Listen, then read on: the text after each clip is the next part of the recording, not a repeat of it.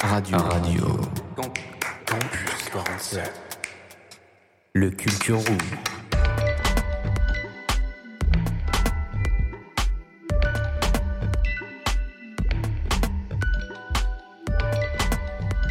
Bonjour, bonsoir à tous et bienvenue sur Radio Campus 47. On vous fait une grosse bise, on sait pas quand est-ce que vous écoutez ça, mais ça nous fait grand plaisir.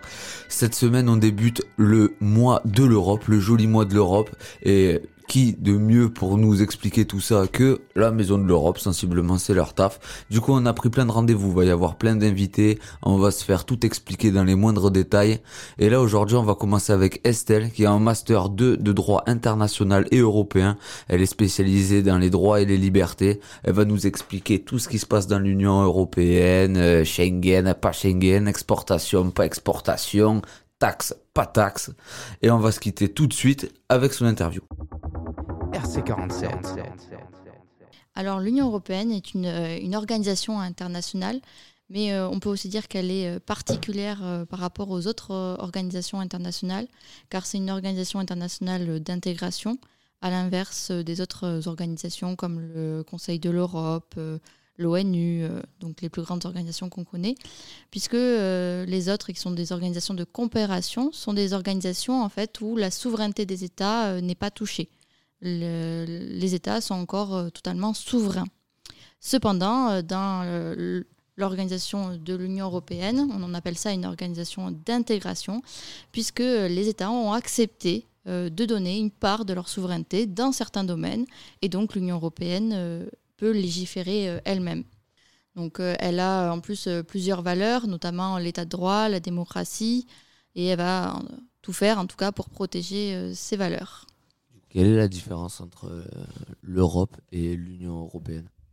Alors, l'Europe, au sens géographique, ce sont les pays sur le continent européen et l'Union européenne ne sont que les 27 États euh, qui ont accepté euh, de- d'entrer dans cette organisation d'intégration qu'on peut encore aussi différencier avec le Conseil de l'Europe qui est plus grand puisque par exemple la Russie ou la Biélorussie font partie du Conseil de l'Europe mais pas de l'Union européenne. Et encore une fois donc le, Conseil de l'Europe est une organisation de coopération qui était d'ailleurs euh, la première idée de construction européenne euh, en Europe. Mais du fait euh, justement de cette limite d'organisation de, coopération et que les États voulaient surtout atteindre cet objectif de sécuriser la paix en Europe, ont décidé d'aller plus loin avec l'Union européenne. Depuis quand au final ça existe tout ça? Alors, l'Union européenne, ou même plutôt, euh, cette idée de construction européenne est née donc suite aux deux grandes guerres mondiales du siècle dernier. L'Europe est en ruine, elle doit se reconstruire, euh, mais surtout trouver un moyen pour éviter euh, que le même scénario se reproduise. Donc, la solution qui est envisagée, c'est de créer un lien tellement fort entre les États qu'ils ne pourront plus se faire la guerre. Et créer aussi une Europe plus forte pour faire face aux autres États qui sont bien plus importants que nous. Donc, euh, comme j'ai dit, le Conseil de l'Europe était le premier essai. Et puis, euh, c'est euh, un ministre des Affaires étrangères français, Robert Schuman, qui a posé cette première pierre de construction de l'Union européenne par sa déclaration qu'on appelle la déclaration Schuman du 9 mai 1950, où il déclare L'Europe ne se fera pas d'un coup, ni dans une construction d'ensemble, elle se fera par des réalisations concrètes, créant d'abord une solidarité de fait. Et donc, il va présenter un plan avec euh, Jean Monnet pour euh, unifier euh, l'industrie européenne du charbon et de l'acier. Et il est devenu du coup réalité ce plan avec le traité de Paris qui institue la communauté européenne du charbon et de l'acier. Le traité est prévu pour 50 ans et il est signé par six États fondateurs qui sont l'Allemagne, la Belgique, la France, l'Italie, le Luxembourg et les Pays-Bas. Tu dis pour 50 ans, c'est-à-dire qu'on l'a re-signé depuis? Alors euh, non, il devait euh, du coup se finir euh, en 2002 et il a été intégré en fait dans les autres politiques de l'Union européenne. Donc après euh, 1951, les États ont décidé d'élargir leur coopération parce qu'ils voulaient aller plus loin que dans, ces deux domaines économiques. Et donc ce sont les traités du, du 25 mars 1957, les traités de Rome, qui vont instituer la communauté économique européenne et la communauté européenne de l'énergie atomique. Donc eux, ils vont commencer à mettre en place certaines institutions qui sont encore euh, aujourd'hui présentes, comme la Commission européenne, le Conseil des ministres, mais qui est aujourd'hui euh, une autre appellation. ou même euh, la Cour de justice des communautés européennes, qui est aujourd'hui la Cour de justice de l'Union européenne. Donc il a continué à construire cet objectif de l'Union européenne, qui, à l'inverse du Conseil de l'Europe, avait pensé construire une Europe à partir d'un lien politique. L'Union européenne a décidé de passer par un autre moyen, puisque la souveraineté des États était trop forte, mais passer par un lien plutôt économique, puisque ça n'atteint absolument pas la souveraineté des États, ça les arrange même, notamment pour faire augmenter euh, leur puissance économique.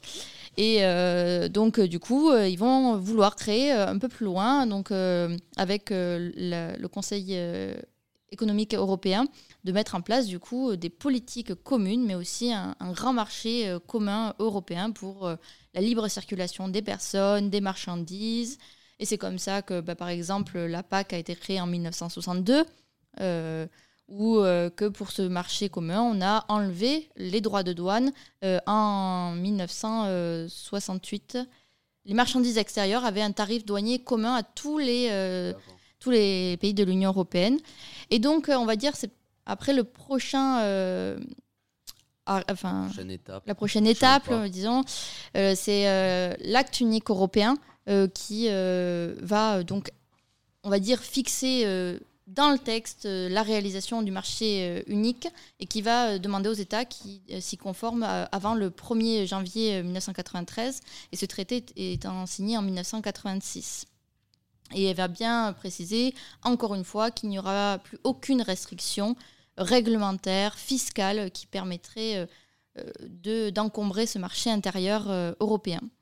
Et le prochain traité, qui est, je pense, le plus connu, c'est le traité de Maastricht en 1992 et qui marque, on va dire, c'est le traité presque le plus important qui marque euh, la, marche la plus importante dans ce processus de création euh, de l'Union européenne, puisque donc euh, la communauté économique européenne devient la communauté européenne. On enlève le côté économique parce qu'on on rajoute la vocation politique c'est euh, la citoyenneté européenne euh, qui nous permet par exemple de voter aux élections municipales de tous les pays de l'Union européenne. C'est des nouveaux enjeux?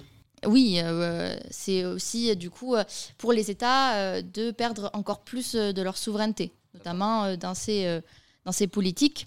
Et donc là, l'Union européenne, on va dire le nom d'Union européenne commence à apparaître, mais elle est encore présente avec le nom de communauté européenne. Euh, il y a aussi, euh, c'est déjà les premières pensées et la future mise en place de la, de la monnaie unique. Donc, euh, ouais, c'est une... Là, on est en... 1992. Et il va entrer en vigueur, par contre, qu'à partir du 1er novembre 1993. les prochains traités sont les traités d'Amsterdam de 1997 et le traité de Nice de 2001, qui rentreront en vigueur respectivement en 1999 et en 2003. Donc euh, eux, ils vont encore aussi passer une autre étape où ils vont essayer que l'Union européenne soit plus démocratique, puisque cette critique est quand même euh, assez récurrente. Euh, ils vont aussi élargir le domaine de compétences, donc encore euh, gagner plus de pouvoir, notamment euh, par la, mise en place d'un espace de liberté, de sécurité et de justice, parce qu'on permet du coup, avec l'espace Schengen qui avait été signé en 1993, la libre circulation des personnes, mais il fallait aussi pouvoir, par exemple, si les criminels circulaient du coup plus facilement dans l'Union européenne, permettre aussi qu'il y ait une facilitation pour les arrêter dans les autres pays de l'Union européenne, notamment avec le mandat européen. Tout le monde est à la même enseigne, le, principe de non-discrimination est le plus important en plus dans, dans l'Union européenne. RC47. Du coup, c'était Estelle qui représente la Maison de l'Europe. Elle est en Master 2 de droit international européen, spécialité euh, droit des libertés. Voilà, un énorme truc.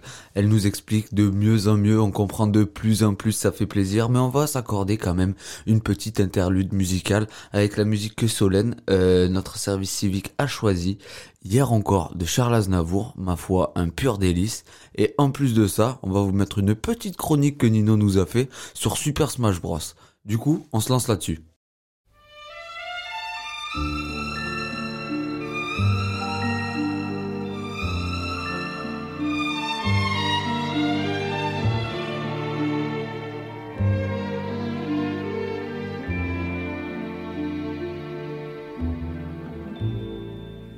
Hier encore, j'avais vingt ans, je caressais le temps et jouais de la vie comme on joue de l'amour et je vivais la nuit sans compter sur mes jours qui fuyaient dans le temps. J'ai fait tant de projets qui sont restés en l'air, j'ai fondé tant d'espoirs qui se sont envolés, que je reste perdu ne sachant où aller, les yeux cherchant le ciel, mais le cœur mis en terre. Hier encore, j'avais vingt ans, je gaspillais le temps en croyant l'arrêter pour le retenir, même le devancer. Je n'ai fait que courir et me suis essoufflé, ignorant le passé, conjuguant au futur. Je précédais de moi toute conversation et donnais mon avis que je voulais le bon pour critiquer le monde avec des involtures. Hier encore, j'avais vingt ans, mais j'ai perdu mon temps à faire des folies qui ne me laissent au fond rien de vraiment précis que quelques rides au front et la peur de l'ennui. Car mes amours sont mortes avant que d'exister. Mes amis sont partis et ne reviendront pas. Par ma faute, j'ai fait le vide autour de moi. Et j'ai gâché ma vie et mes jeunes années. Du meilleur et du pire en jetant le meilleur. J'ai figé mes sourires et j'ai glacé mes pleurs. Où sont-ils à présent? À présent, mes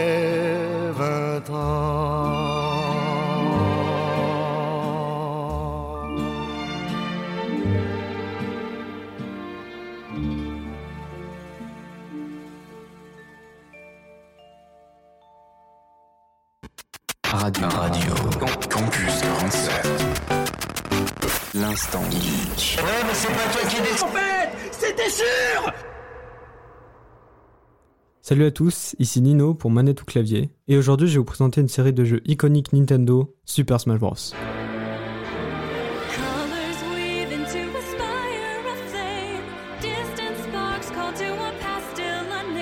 Cette franchise, connue mondialement, possède 4 jeux.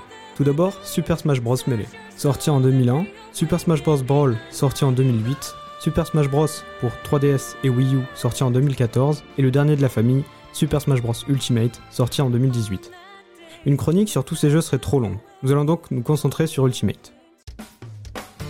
Super Smash Bros. Ultimate est un jeu vidéo de combat et de plateforme développé par Sora et Bandai Namco et édité par Nintendo. Il s'agit du cinquième épisode de la série Super Smash Bros, annoncé lors du Nintendo Direct du 8 mars 2018. Il est sorti mondialement le 7 décembre 2018, exclusivement sur Nintendo Switch. L'histoire de la création du premier opus est assez drôle. En effet, Masahiro Sakurai, créateur de Kirby, était en train de développer un jeu de combat. Mais les personnages ne lui convenaient pas. Il alla donc voir Satoru Iwata, président de HAL Laboratory, qui deviendra par la suite quatrième président de Nintendo. Puis il leur est venu une idée. Et si les combattants étaient les mascottes des jeux Nintendo? Une excellente idée de marketing pour faire connaître et promouvoir de nombreuses licences méconnues. Les fans ont adoré cette idée, et c'est ainsi qu'est né Super Smash Bros. Melee. Dites-vous que le jeu a tellement marqué le public de l'époque que les tournois de Melee sont encore joués alors que le jeu a eu cette année 21 ans.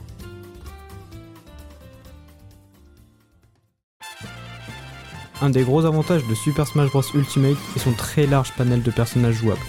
En effet, il y a pas moins de 74 personnages et 86 si on ajoute les contenus additionnels et plus d'une centaine de terrains. Imaginons que vous avez toujours rêvé de voir Donkey Kong mettre une énorme mandale à Sonic dans un stade Pokémon. Dans Smash Bros, c'est possible. Je vais vite survoler le mode histoire qui, en soi, n'est pas si mauvais que ça, mais je dirais juste que c'est un petit plus pour les fans et le lore de Smash. Comme dans de nombreux jeux de combat, on retrouve trois grandes catégories de personnages. Tout d'abord, les tanks, de gros personnages qui mettent beaucoup de dégâts, lourds, donc difficiles à envoyer valdinguer dans les airs, mais souvent lents, par exemple Bowser. Ensuite, les polyvalents, des personnages de taille normale qui infligent des dégâts moyens, ou un poids normal et une vitesse normale, comme Mario par exemple. Et la dernière catégorie, les personnages légers, souvent caractérisés comme étant de petite taille, rapides mais infligeant peu de dégâts et étant faciles à éjecter, comme Fox par exemple. Car oui, je ne l'ai pas précisé, mais Smash Bros ne met pas en place une barre de vie comme dans la plupart des jeux de combat, mais un système de pourcentage. Plus un personnage subit des dégâts, plus son pourcentage augmente, et donc il a une plus grosse chance de se faire éjecter du terrain et de perdre une vie. On retrouve également un gameplay très complet, car peu importe le personnage choisi, vous avez à disposition de nombreux coups pour venir à bout de votre adversaire. comme par exemple les attaques Smash, des coups pouvant être chargés et dirigés dans toutes les directions. Revenons par exemple à notre Donkey Kong, un personnage lourd ne possédant que ses poings, en gros un énorme bourrin. Son coup spécial est une série de coups de poing ayant pour but d'envoyer son ennemi dans les nuages. Par exemple, pour un autre personnage, imaginons Samus, une guerrière galactique qui a un canon à l'avant-bras et qui peut être joué à distance, elle peut tirer un immense rayon laser pouvant toucher plusieurs ennemis facilement. Pour conclure, il existe un personnage demandé par tous les fans qui, même dans ce dernier opus, là où normalement Everyone is here, comme marqué sur la boîte du jeu, n'est toujours pas présent, Waluigi. Un détail récurrent car Waluigi n'est pas apparu une seule fois dans les jeux Smash, contrairement à Wario.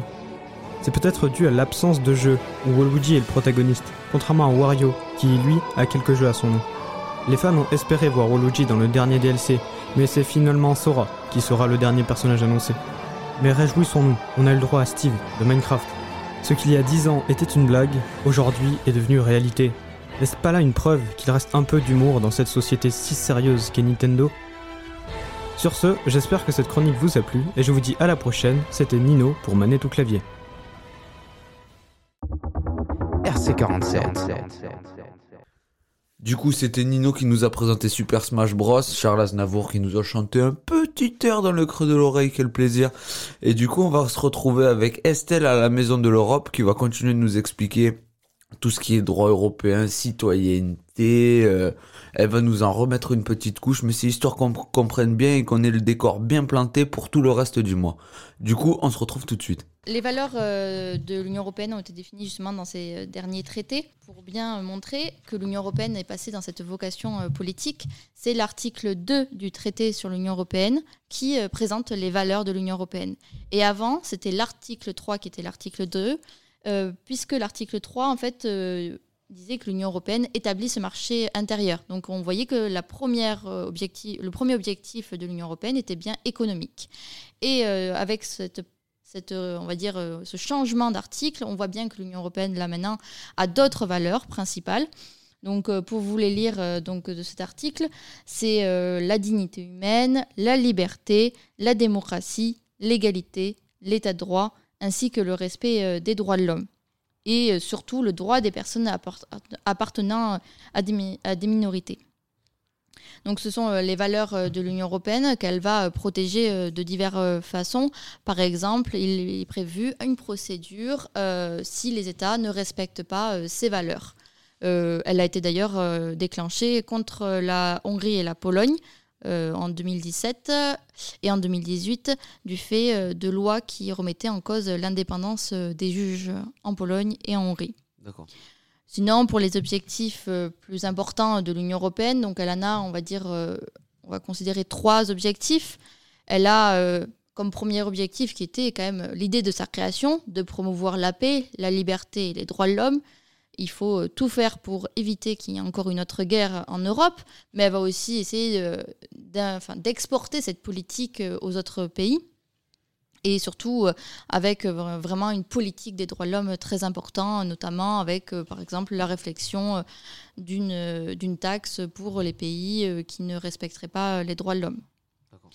Le, le deuxième objectif, euh, c'est toujours quand même un objectif économique. On, on a réussi quand même à faire un, un marché commun euh, dans le respect toujours quand même des valeurs euh, de l'Union. C'est-à-dire que le marché euh, doit se soumettre autant à la dignité humaine, à la liberté, à l'égalité. par exemple, il doit y avoir l'égalité des travailleurs dans l'Union européenne. Alors, la, enfin, la première égalité, disons, qui a été prévue dans les textes par l'Union européenne, c'est la non-discrimination par rapport à la nationalité. Ouais, d'accord. Puisque euh, ils étaient plusieurs pays, il fallait pas qu'on puisse... voilà. Voilà. Après, euh, on est allé plus loin maintenant euh, dans les textes et surtout dans la charte des droits fondamentaux euh, de l'Union européenne. Il y a prévu, oui, une égalité totale. hein. Il ne faut pas discriminer, que ce soit le sexe, la race, l'ethnie, la religion ou la politique ou ses opinions personnelles. On essaye encore à l'heure actuelle d'aller vers ça, je crois. Oui. Et du coup, après le troisième Le de- troisième, c'est de défendre ses intérêts euh, à l'étranger, puisqu'il faut dire l'Union européenne a quand même aussi une importance euh, du fait que euh, chaque État ne pourrait pas, euh, on va dire, avoir euh, autant d'impact sur la scène internationale s'ils n'étaient pas rassemblés. Et on peut le voir d'autant plus aujourd'hui avec le conflit russo-ukrainien. Euh, les sanctions qu'ils prennent, c'est parce qu'ils sont en groupe, qui peuvent avoir de l'impact sur la Russie. Et s'ils étaient tout seuls, ça n'aurait pas été possible. D'autant plus que l'Union européenne est quand même le premier exportateur euh, mondial. Donc euh, c'est quand même euh, assez important, euh, notamment pour faire face aussi aux États-Unis, à la Chine, qui En sont devenus des... groupe. Oui, en tant que groupe. Par rapport à tout ce système d'import-export, on parle à chaque fois l'Union européenne et par exemple les États-Unis, Mhm. où c'est vraiment euh, pays par pays. euh, parce que je sais pas, par exemple, peut-être que en termes de soja, euh, la France a pas le même besoin que l'Espagne. Non, Et alors- Pourtant, ils se fournissent tous les deux. euh, Alors, euh, ça dépend des accords qui sont passés. Et euh, les accords, encore, euh, c'est comme par exemple le CETA, l'accord avec le Canada. En ce moment, il y en a une partie qui est mise en place parce que ce sont des compétences économiques, mais qui sont dans les compétences de l'Union européenne. Mais il y a des compétences qui restent encore aux États. Et donc, par exemple, cette partie du CETA n'est pas encore appliquée puisqu'on attend que tous les parlements de chaque État ratifient ce traité. Donc, euh, ça va dépendre euh, en- vraiment de, de la répartition des compétences et de ce que les États ont accepté de soumettre à l'Union européenne. D'accord.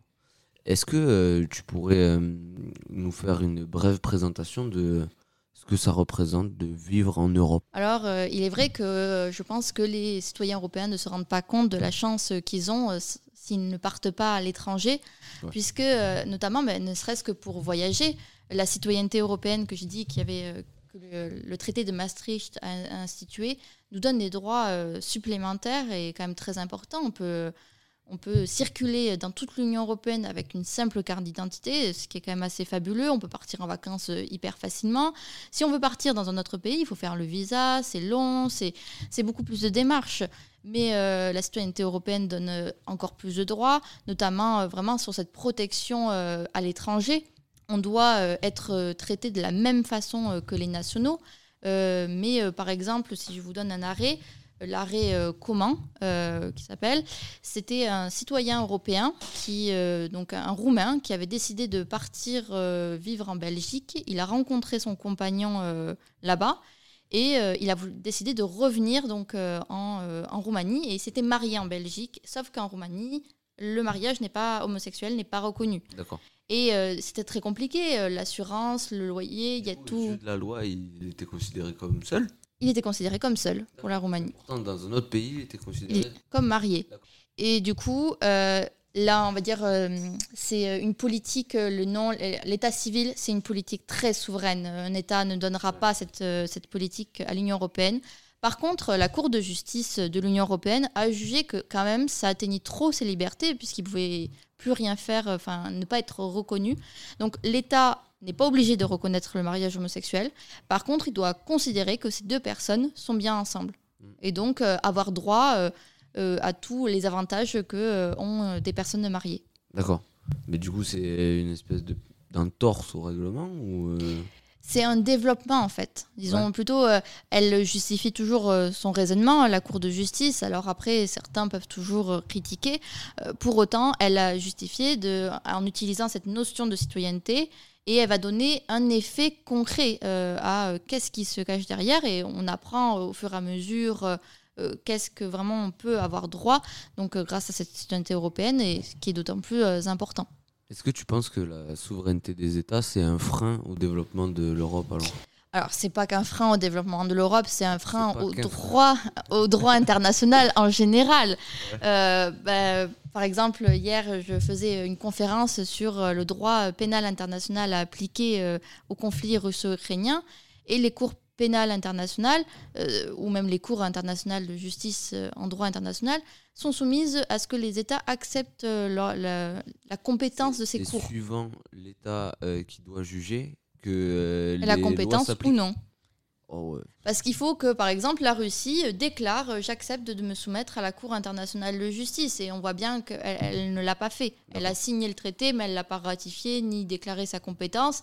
Donc euh, on se retrouve coincé. Et c'est ce qui est bête. Alors après, on arrive toujours à trouver des moyens. euh, pour l'instant, en tout cas pour la Cour pénale internationale, L'Ukraine a reconnu sa compétence sur son territoire, donc elle pourra euh, juger.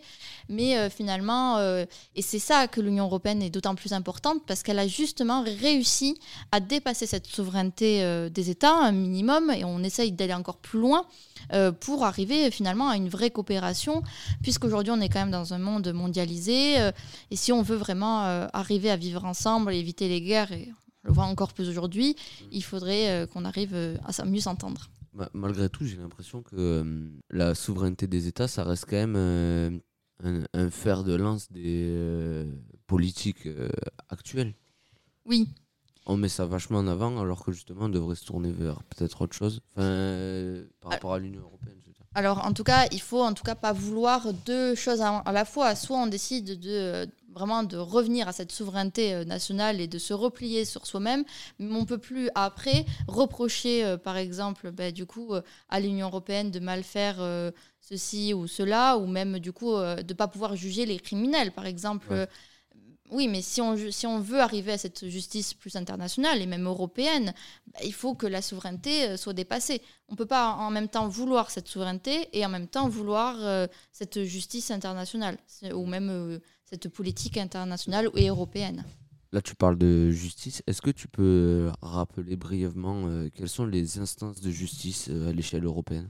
Alors, euh, si on prend pour l'Union européenne spécifiquement, c'est la Cour de justice de l'Union européenne, Mm. donc qui a son ancien nom, donc c'est la, la Cour de communauté des, je sais plus, donc Cour de justice, ah oui, Cour de justice des communautés européennes. Donc euh, c'est une instance avec euh, un juge de chaque euh, État membre. Elle a plusieurs chambres en fonction des, affaires. Et donc elle peut être saisie de différentes façons. Aussi, très important, un, un privé, une personne physique peut faire appel donc à la Cour de justice, ce qui n'est pas possible par exemple dans les autres cours internationales. C'est forcément un État. Ben, par exemple, il peut aller à la Cour de justice, interna- enfin, à la cour de, justice de l'Union européenne euh, parce que euh, une politique de l'Union européenne remettrait en cause euh, son droit à la liberté d'expression D'accord. ou qu'une politique française euh, qui ne respecterait pas la politique de l'Union européenne D'accord. et qui remettrait en plus en cause ses libertés. L'Union européenne, Peut remettre- à plein de débats au final. oui, mais euh, l'Union européenne permet aussi euh, des fois de combler les lacunes euh, des États. Euh, Notamment la Cour de justice. euh, ben, si je reprends l'exemple tout à l'heure euh, de l'indépendance des juges euh, en Pologne et en Hongrie, euh, la Pologne a été euh, sanctionnée plusieurs fois par la Cour de justice de l'Union européenne parce qu'elle lui a rappelé à, la, Pologne que euh, une des valeurs fondamentales de l'Union européenne et qui était normalement une des valeurs fondamentales du pays, c'était l'état de droit. Et qu'il ne le respectait plus du fait que les juges ne pouvaient plus euh, juger en toute indépendance, puisqu'il y avait une ingérence euh, du, euh, du pouvoir politique et gouvernemental sur eux. Ils, ont, ils sont même allés très loin, puisqu'ils ont une astreinte de 1 million d'euros de- par jour, tant qu'ils ne remettent pas les lois conformes au droit de l'Union européenne. hein. Un million par jour. euh, Ça a été depuis novembre, euh, là 2021, euh, ils ont été sanctionnés et, euh, et pour l'instant ils n'ont toujours pas payé. euh. Donc euh, ils doivent une, une énorme somme d'argent. Un million par jour, quand même, c'est énorme. hein. Mais parce que ça fait, euh, ça fait depuis 2017 et que ça fait euh, plusieurs arrêts euh, qu'on leur dit et ils changent les lois. euh, ils ont une première loi, on leur Ah, a c'est dit c'est pas manigancer le truc. Euh. et, mais c'est même les juges euh, polonais hein, qui sont venus chercher la Cour de justice de l'Union européenne en, en disant aidez-nous euh, parce que euh, on, se- on est en train de se faire. euh, en fait, c'était la première loi était une loi pour euh, la retraite, pour la placer à 65 ans.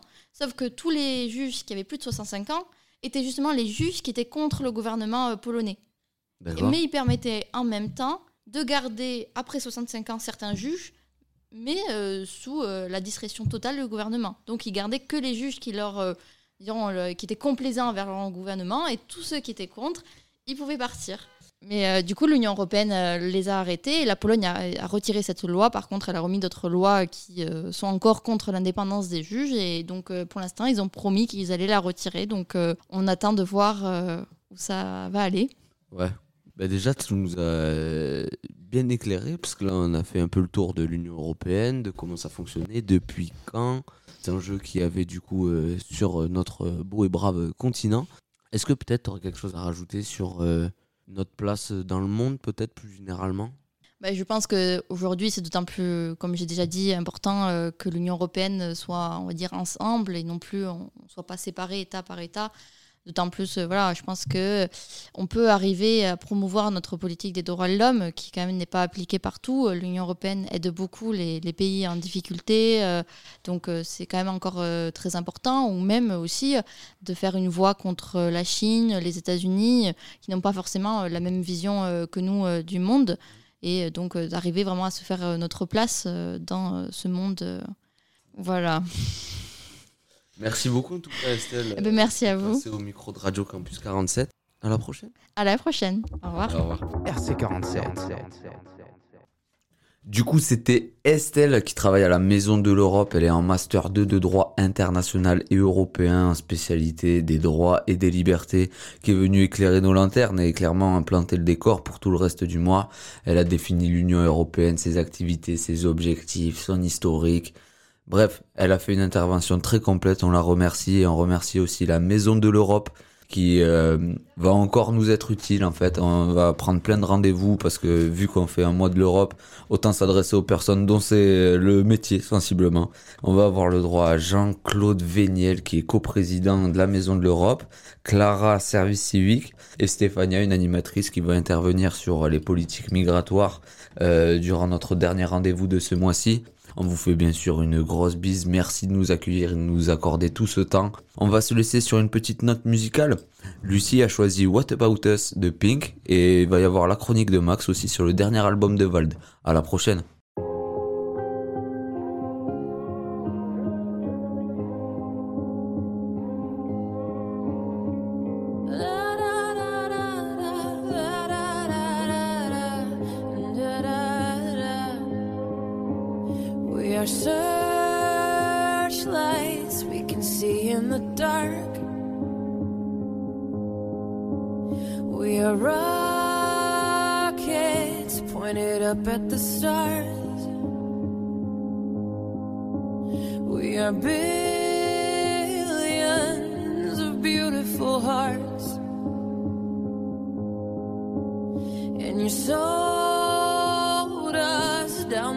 The river too far.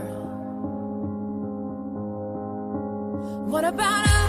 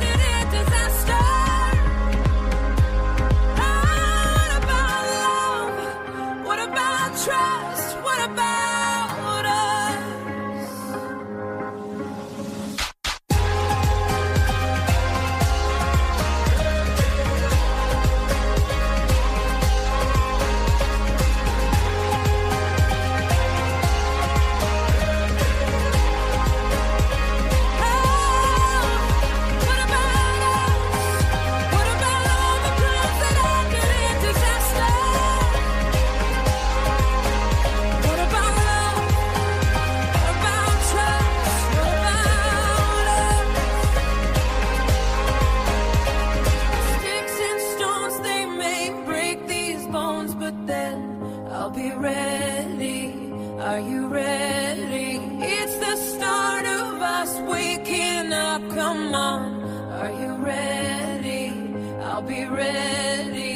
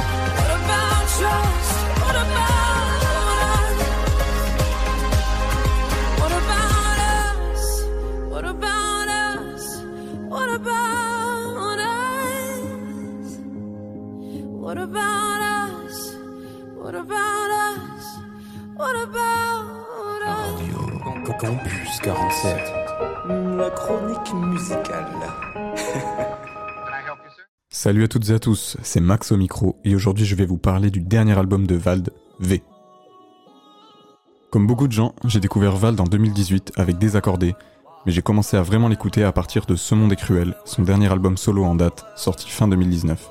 Depuis, ces différents projets ont soit déçu, dans le cas des deux mixtapes de son label Echelon Records, soit été trop vite oubliés pour ce qui est de Horizon Vertical, son album en commun avec Hustle Enfoiré.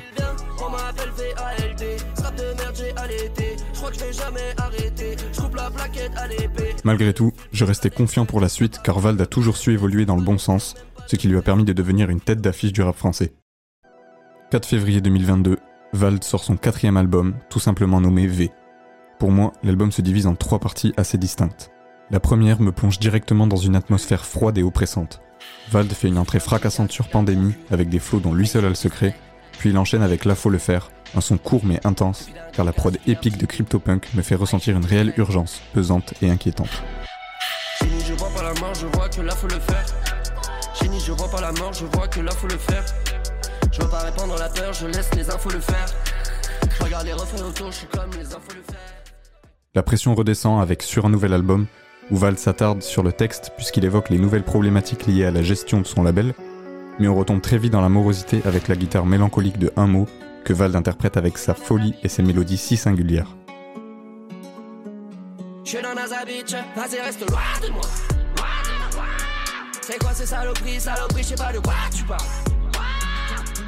C'est pas le wasabi, le pourquoi tu commences, ouais c'est là. Comme un Yamakasi, j'oscille entre. Toi et toi. Enfin, arrive le feat tant attendu avec Orelsan, Péon, produit par Sizi et Hellboy.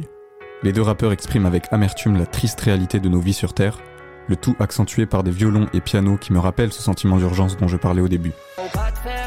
Ralentis, j'ai trop de carrière à mettre à sec. Avant la nuit, gros, j'ai la famille, j'ai mon cadet, j'ai mon paquet à mettre à l'abri. C'est ce que tu vois, je veux dire. En chemin, j'ai le blues de dupe et on s'avère. Je peux pas mentir, mec, les miens galèrent, c'est pas possible. Que le mien galère, c'est pas possible, subis la pression. J'ai mal au bide, tous les jours je m'entraîne. C'est Shaolin, je suis pas prêt de redevenir anonyme. Mais je fais que de creuser, je fais que de creuser. Je trouve des pépites et des squelettes. J'ai dû mourir, j'ai dû renaître. J'ai pris le poison pour le remettre. Le milieu de l'album est quant à lui plus léger et mélodieux. On passe de l'entraînant papouze au futuristique rappeur conscient.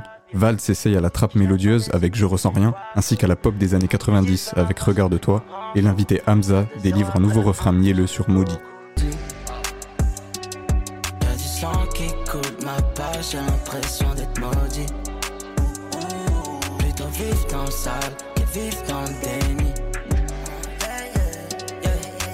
Tellement trop de pour les me faudrait deux